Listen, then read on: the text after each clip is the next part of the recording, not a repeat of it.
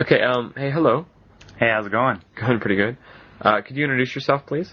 Yeah, I'm uh, Tim Peterson. I'm from Oregon in the United States. Oh, nice. Uh, You're from Oregon. Yeah, that's Oh, right. Okay. And uh, were you born there? Uh, yes, I was born there. Oh, really? Did you ever live in any other states? Or Uh, I lived in Wyoming for a really short time, oh, really? and I've lived in uh, California for a short time too. Okay. Well, out of those three states, which one's the best?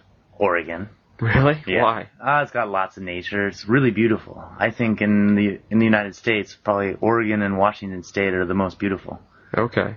Oh, Lots nice. of lots of green stuff and lots of nature and good mountains, good streams, good water. Wow. Well, what what about um Wyoming? Wyoming's nice, but it's really dry and it's really sort of uh, dark. Okay.